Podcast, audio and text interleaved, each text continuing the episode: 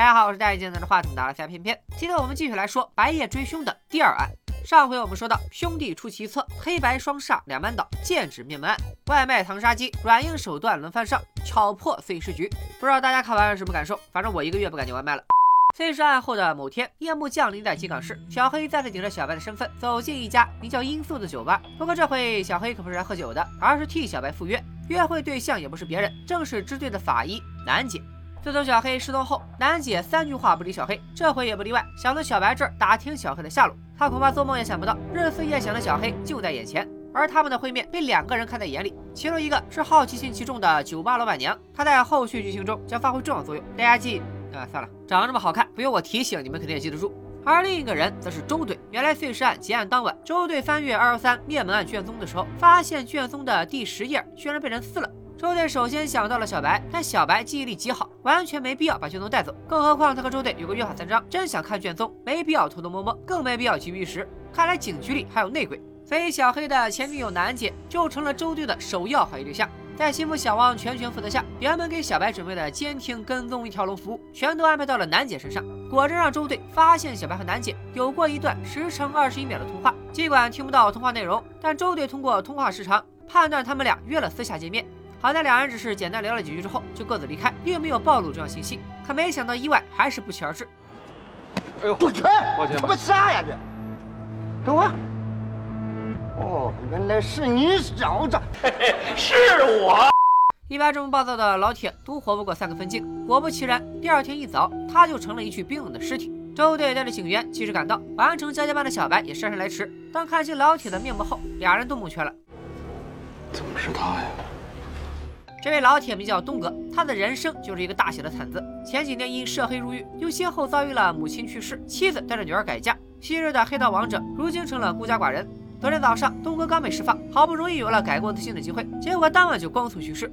这时候有人要问了，为啥小白对东哥的事迹如数家珍？那是因为东哥当年就是被小白和周队联手送进去的。据楠姐初步判断，东哥的死亡时间在今天凌晨两点，在他的身上发现了打击伤、戳刺伤和划砍伤三种不同的创伤，情况相当复杂。周队当即决定兵分三路，楠姐带着东哥的尸体回警局做进一步化验，技术队继续勘验现场，而他、小白和小花要去找一个人，这个人将对本案走向起到至关重要的作用。不一会儿，周队就从小卖部里拽出了一个正在放高利贷的小伙，小伙名叫妖姬，是东哥入狱前的小弟。据他所说，昨天东哥出狱，他带着弟兄们去接风洗尘，还给东哥准备了一万块钱应急。结果晚饭吃了一半，东哥带着钱走了。至于他带着钱去了哪儿，妖姬也不知道。紧接着，周队用妖姬，东哥被杀，会不会是东哥的仇家干的？没想到被妖姬一顿嘲讽。这都什么年月了？市场经济的时代，大伙儿都一门心思挣钱，谁还为点小恩小怨扯那淡去？直说了，就算在道上。只要你不挡人财路，人家不会跟你过死藤子。不是那时代了。嗯，有理有据，令人信服。大家弹幕可以走一波，大人时代变了。回看剧情，长风支队迎来了一位新角色。这名短发女警名叫赵倩，是毕业于警察学校的研究生，同时也是小花的学姐。今天刚从市公安局调来长风支队技术科，曾参与破过多起重案要案。但从他的态度上，不难看出，他并不甘愿待在技术科，而对出外勤充满渴望。与此同时，南姐已经完成了全部尸检工作。都说死人是不会说话的，但东哥的尸体上写满了故事。尸体颈部有几处打击伤，除此之外，全身上下还有足足三十五处刀伤，其中包括三十四处划砍伤和一处戳刺伤。划砍伤来自一把类似水果刀的利器，直接造成东哥静脉受损、肌腱断裂、大量出血，却刻意避开了所有要害。真正致命的是最后的穿刺伤。楠姐从创口形状判断，凶器是一把匕首，这一刀直接贯穿肺叶、心包和左心室，当场了结了东哥的性命。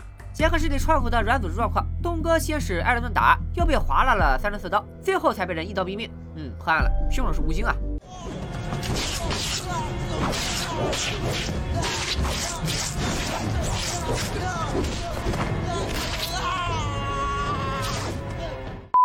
本以为接下来就是小白的 show time，没想到他是徐庶进曹营，一言不发。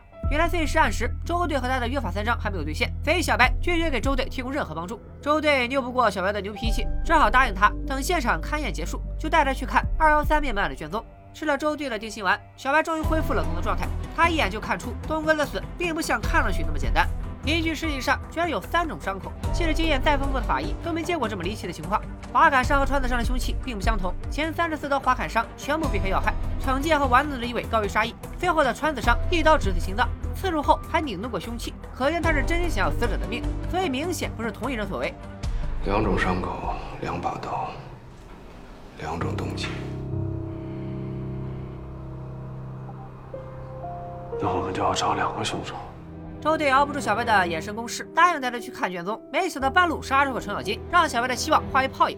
原来是去外地办案的副支队长老刘回来了。老刘是小白的老同事，人称长风支队交际花，一根梆硬的职场老油条。表面上对小白毕恭毕敬，背地里对周队把小白请回警队当犯罪顾问的行为颇有微词。为了阻止小白插手二幺三灭门案，他甚至还把卷宗给没收了。等会儿，我也告诉你，刘长勇，你岁数比我大一截照理说我应该喊你声刘哥，但在这儿，我是队长，你是副队长。以后还是叫我周队吧，啊。周队看似霸气侧漏，表面上义正言辞，坚决站在小白这边。但老刘拿走卷宗时，他却并没有出手阻止，而是把这块烫手山芋顺势扔给了老刘。面对小白的质问，周队只能故作无奈，表示老刘的介入实属意外，他保证一定会想办法兑现诺言。其实老刘的出现或许也在周队的预料之中。我们将时间往前推几个小时，早在周队他们找妖精问话的时候，小王就从南杰的口中得知了老刘归队的消息。周队知道老刘和小白不对付，在知道老刘已经归队的情况下，还故意带着小白在警队招摇过市。他这葫芦里卖的什么药，恐怕只有他自己清楚。一手顺水推舟，利用并激化矛盾，既不得罪老朋友，又为自己立威，还没有担责。这一手一直三鸟，玩的是真溜。白夜追凶队人物的塑造和细节刻画也可见一斑。别话有点多了，让我们回到案件中来。老梁在办公室里翻看了二幺三灭门案的卷宗，可令人惊讶的是，卷宗里本应不翼而飞的第十页，居然完好无损的又回到了卷宗里。另一边，缉毒队在东哥随身的包里找到了刑满释放的证明、过期的身份证、一次性打火机、一盒白沙烟、零钱若干、两颗薄荷糖，以及一张天宝电子商城的发票，开票金额为七四九九。看这个数字，想必大家也能猜到，东哥一出监狱去电子城买了啥电子产品？猜到的弹幕刷一波吧。缉毒队的赵倩报告说，案发现场在老城区的小巷里，方圆三百米内有五个监控，目前还在和交管局协调调取录像。赵倩建议根据刚刚提到的物证，还原东哥的遇害路线和途经场所，扩大走访范围，寻找目击者。小白分析说，从打击伤可以看出，揍东哥的人绝对是个高手。然后东哥又和两个以上的人起了冲突，其中就包括一个连砍三十四刀却能全部避开要害的高高手，和另一个对东哥恨之入骨的仇家。会议结束后已是黄昏时分，小白打算趁发病之前以吃饭为借口完成和弟弟小黑的交接，而小花则被安排去看望死者家属。东哥的前妻带着女儿，在现任丈夫的表扬下来到停尸间。毕竟一日夫妻一百人，气得还是忍不住潸然泪下。小花第一次目睹这样的场景，也有些难过。更令她惊讶的是，东哥的女儿居然就是上集陪小黑喝酒的美女。从她的口中，我们认识了一个截然不同的东哥。原来自打东哥入狱起，就一直和女儿保持书信往来。他这几年痛定思痛，决心出狱以后痛改前非，还答应女儿要带她出去玩，给她买礼物。没想到再见面，父女二人已经是天人永隔。这番话触动了小花最敏感的神经，似乎小花的心里也隐藏着一段不为人知的往事。夕阳落下，夜幕降临，小黑登场了。临行前，小白叮嘱弟弟三件事：第一，卷宗被老刘扣下了，这件事小黑不愿插手，留给小白解决；第二，东哥被杀案，破案重点在他的小弟妖姬身上。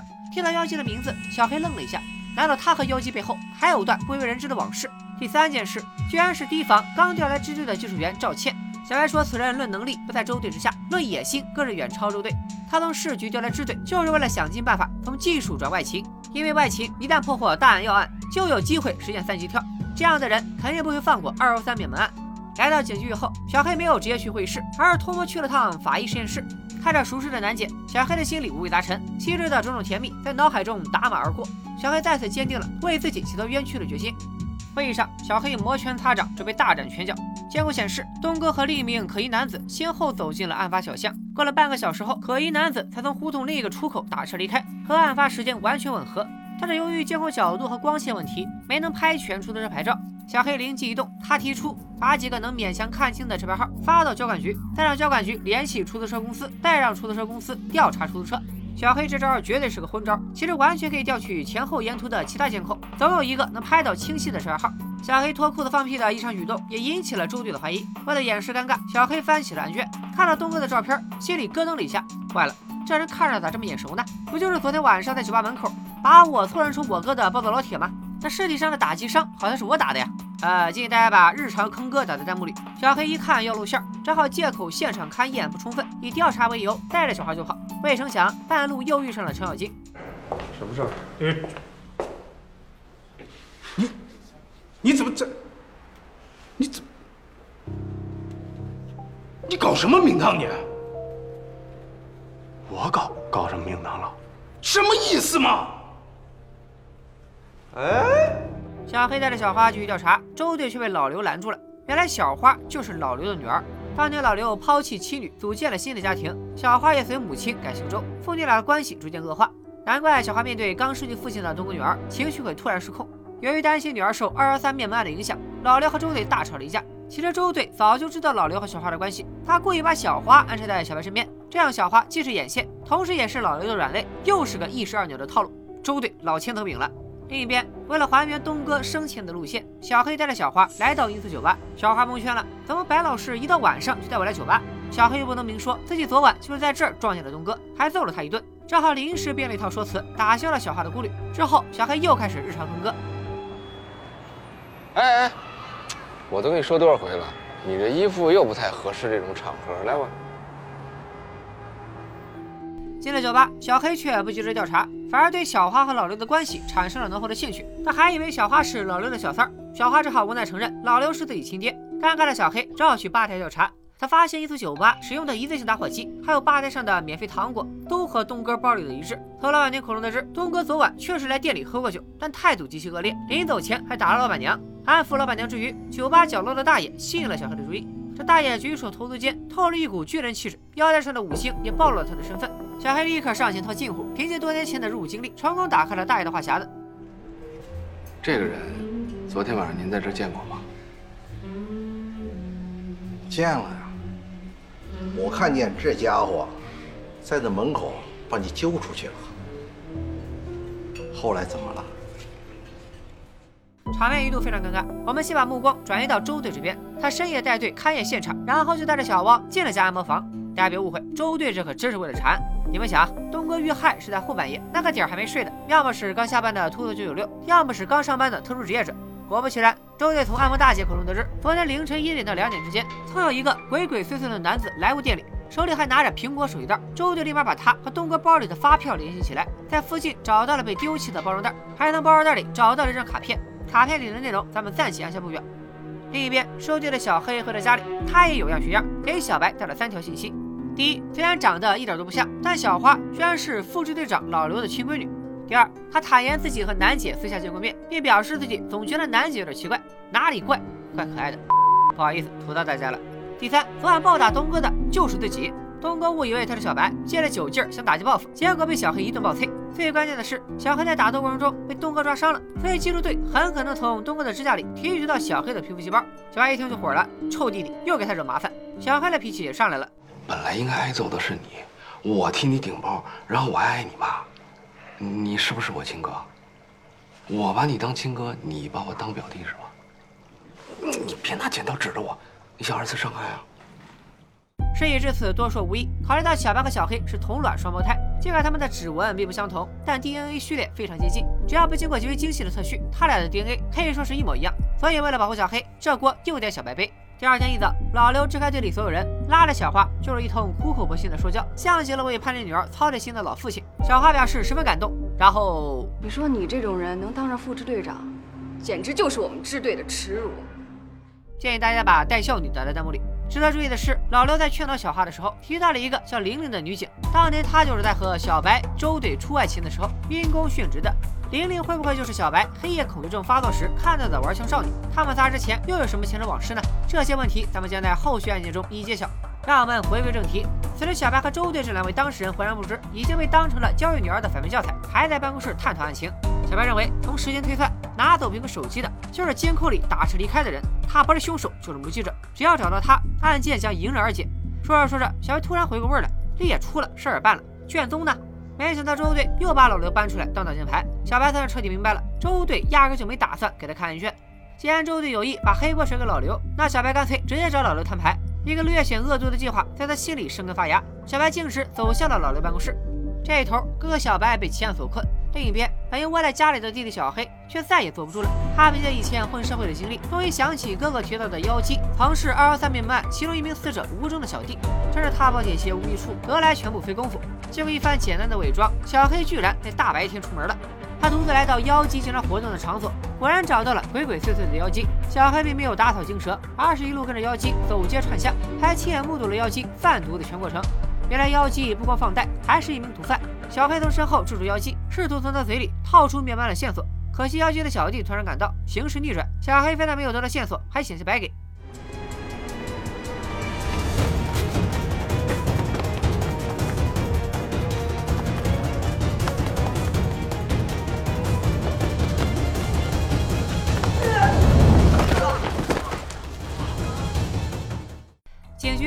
白径直来到老刘办公室，却发现屋里空无一人。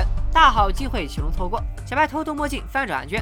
而小白不知道的是，这一切都被路过的赵倩看在眼里。而且门外不断接近的脚步声，迫使小白不得不暂时放弃寻找案卷的计划，转而应付回到办公室的老刘。小白开门见山提出要看二幺三灭门案的卷宗，但天底下没有免费的午餐。最终两人达成交易，只要小白想办法把小花调离外勤组，老刘就对灭门案睁一只眼闭一只眼。一通电话打断了二人的票交易。得知弟弟擅自外出，小白大惊失色。我刚在妖姬地方发现那小子贩毒，我戴着帽子、口罩、挡着脸的，你放心吧，我先挂了。好听吗？好听就是好头。小黑再次醒来，映入眼帘的却不是妖姬的臭脸，而是一对大长腿。原来小黑误打误撞闯进了音速酒吧的仓库，被老板娘撞个正着。趁着小黑昏迷的功夫，他已经查到了小黑的真实身份是在逃通缉犯。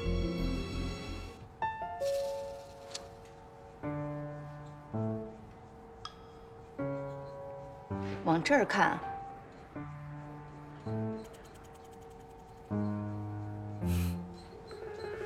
既然你已经知道我真实身份了，我劝你把我给放了。我告诉你啊，我数一千个数，你要是不放的话，我跟你说，我最擅长的就是还在这贫。开玩笑呢，开玩笑，你别那么认真行不行？小黑只好用哥哥小白的身份做掩护，谎称自己是小白。趁老板娘确认的功夫，不光给自己松绑，潇洒离开现场，还顺手撩到老板娘。殊不知这一撩，后患无穷啊！另一边，周队在技术队的帮助下，成功锁定了搭载嫌疑人离开的出租车，并从司机口中得知，当晚他带着一名二十几岁的年轻人去了一家手机店。周队再次赶往手机店，再次确定当晚确实有个平头小伙以三千元的价格卖掉了一部全新的苹果手机。凭借手机店监控相关资料，终于查出了卖手机的小伙名叫阿满，是个无业游民。平日里大案要案没有，小偷小摸不断。阿满正常活动的区域刚好和妖姬的地盘重合，看来这件事和妖姬脱不了干系。呦哎呦！哎，周队，老师，看我这撂谎是吧？啊！我给他撂了一万块钱，后来我就没有看上。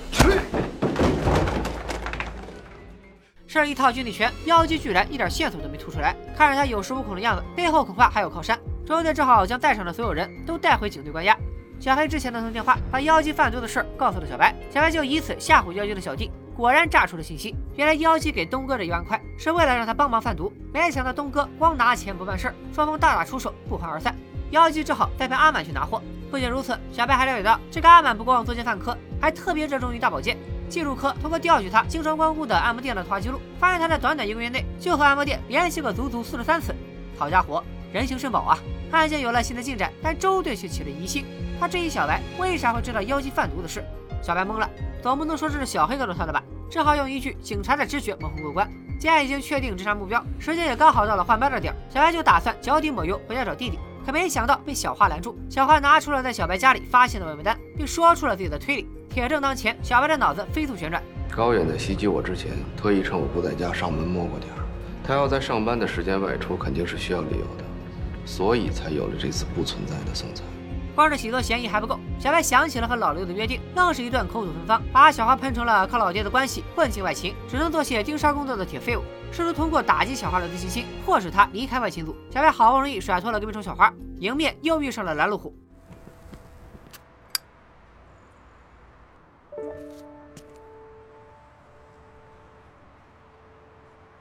该做的都做了，你也别太焦虑了。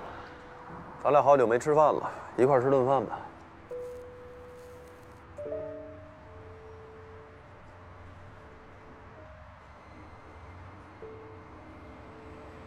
吃什么呀？回家做碗面得了。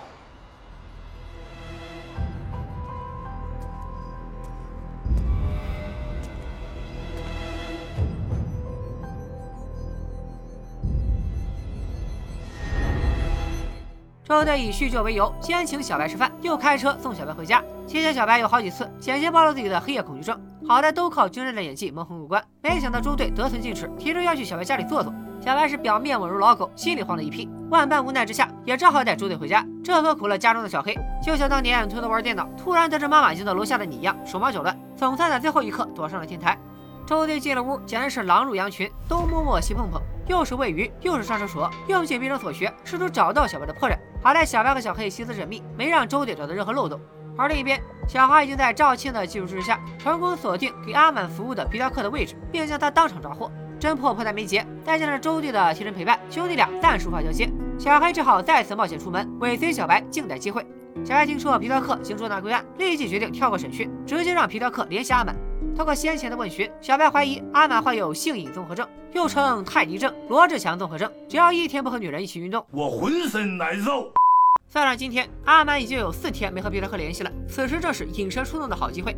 考虑到阿满是个毒贩，而毒贩和军火往往不分家，为了避免可能出现的枪战，小白打算由武警防暴队在阿满的窝点周围布控，派一个经验丰富的女警伪装成妓女，带着监听装置进去获取情况。先前小白那番打击自己的话还萦绕在耳边。小花咬咬牙，以时间紧迫为由，主动申请由他来执行任务。小白有意让小花知难而退，而周队一再锻炼新人，居然就这么同意了。殊不知，他们将为这个决定追悔莫及。距离执行任务还有一段时间，可小白已经要顶不住了。兄弟俩只好冒险在音速酒吧的仓库完成交接。没错，又是音速酒吧。这地方就像是给超人换装用的电话亭一样，能随时出现在金港市的每个角落。小白强撑着黑夜恐惧症进入音速酒吧，将白天发生的事和弟弟一一交接。而他们不知道的是，有个人躲在暗处，目睹了他们交接的全过程。小黑急着回到布控现场，亲眼目送小花羊入虎口。起初行动非常顺利，小花通过暗号向布控人员传达了窝点内部的情况。可很快，阿满在水里下的迷药发挥了作用，小花最后的信息也被屋里吵闹的音乐所掩盖。这时周队才回过味来，带领武警冲了进去。我去！我去！他妈谁呀？你是谁呀？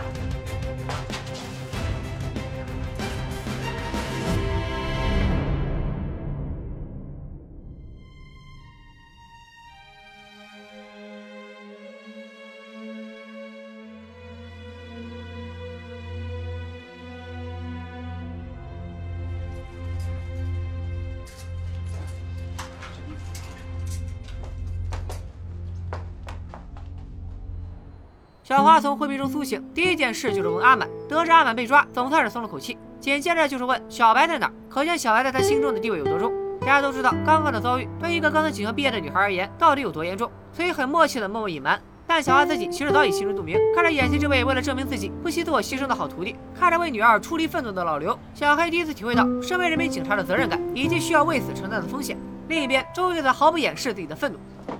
是我，是我，冷静，冷静，冷静，冷静，冷静，冷静，冷静，冷静，冷静，冷静，坐，放放放了我，坐，坐，坐，坐，一字不给拉，说，敢他妈说半句假话，我哎哎弄死你！我。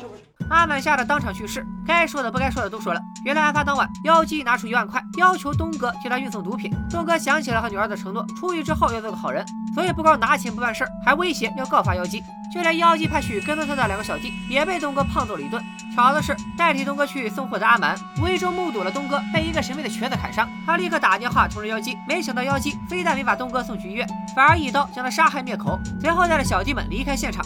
见钱眼开的阿满还不忘顺走了东哥新买的苹果手机，这下真相终于大白，东哥身上的三种伤口都有了合理解释。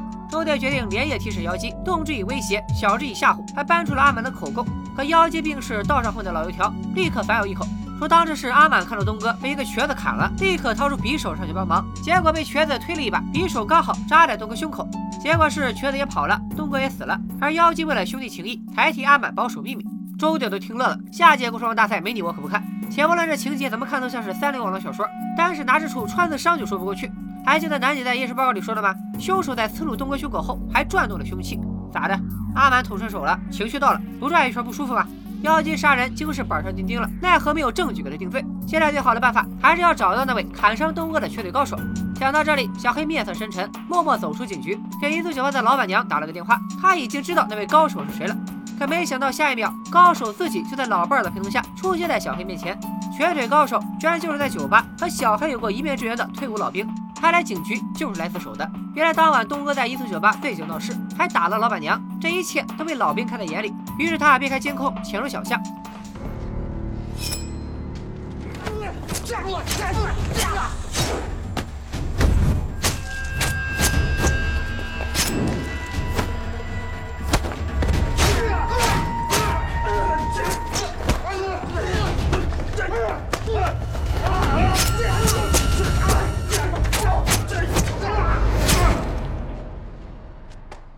原本老兵只想给东哥一个教训，所以三十四刀全部避开要害。可事后又觉得不放心，万一没有路人发现东哥，他没能及时送到医院，还是有失血过多死亡的可能。于是又折了回去，恰好就目睹了妖精杀害东哥的一幕。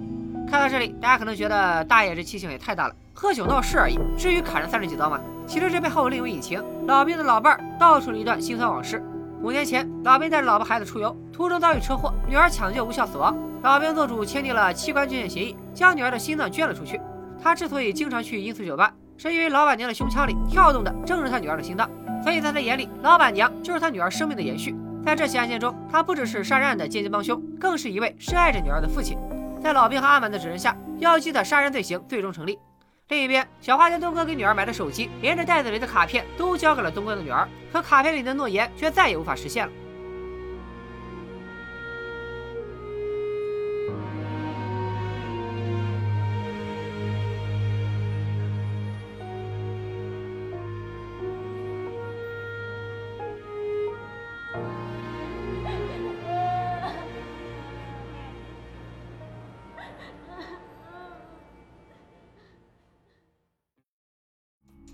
杀人案的侦破已经接近尾声，但调查却还没结束，因为这起杀人案的背后还藏着妖姬的贩毒案。小黑退伍后曾跟一个叫豹子哥的人打过交道，所以对本市的几个藏毒窝点都了如指掌。根据妖姬贩毒时小毒贩曾嫌弃毒品受潮，小黑判断妖姬的藏毒窝点就在三号码头。而为了避免暴露小黑，小黑将这一线索换了套说法，引导中队在码头查获了毒品，等待着妖姬的是数罪并罚，盖不过啊！白夜追凶的第二个案件到此圆满结束。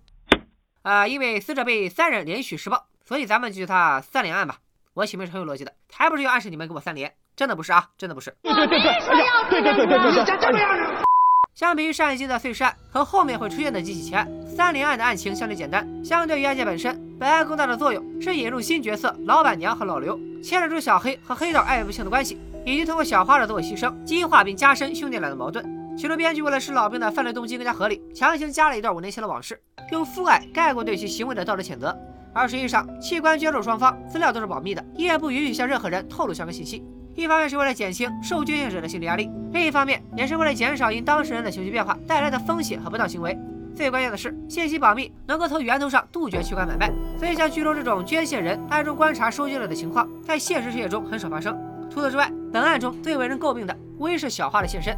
为了避免更大的伤亡而派遣卧底摸清情况，这一行为本身无可厚非。但是你让一个毫无经验的新人在毫无保护的情况下只身进入毒贩窝点，这个决定下的实在是过于草率。小花的牺牲也显得没有必要，成了促使小黑觉醒、激化兄弟矛盾的工具人，甚至勾起了我当年看到尹志平奸污小龙女画上的 PTSD。但是让我们将小花现身这件事逆推回去，他之所以主动请缨，一方面是因为白天刚被小白打击了自信心，另一方面则是因为时间紧迫，阿满随时可能起疑心。可为什么时间紧迫？完全是因为小白临时决定，在警方毫无准备的情况下，让皮条客直接联系阿满。综上所述，小花这次深入虎穴，会不会也在小白的算计之中？这是小白迫使小花离开外星组计划的一环呢？觉得合理的小伙伴可以把合理打在弹幕里。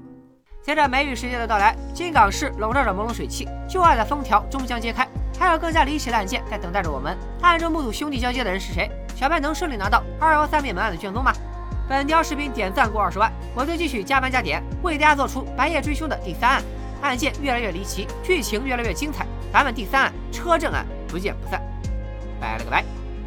人海茫茫无风起浪暗潮汹涌此消彼长春暖秋凉别来